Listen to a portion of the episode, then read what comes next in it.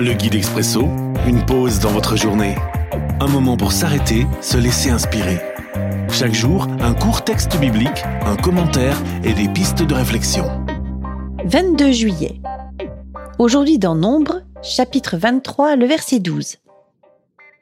Version Parole de vie.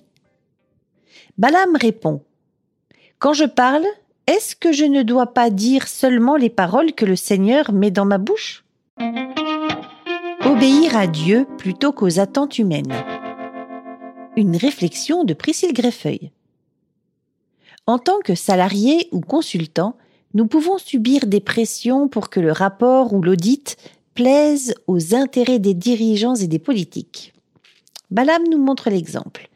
Il a préféré obéir à Dieu et bénir Israël au lieu de le maudire, comme le souhaitait son client, le roi Balak. Dieu nous invite à dire la vérité plutôt que de la maquiller, car elle finira toujours par éclater. Dire la vérité, c'est aussi permettre à l'entreprise ou à un gouvernement de s'y adapter plutôt que de se bercer d'illusions. Réflexion. Qui crains-tu le plus? Dieu ou celui qui t'emploie? L'Expresso, un guide biblique accessible partout et en tout temps. Une offre numérique de la Ligue pour la lecture de la Bible, Radio Air et Radio Omega.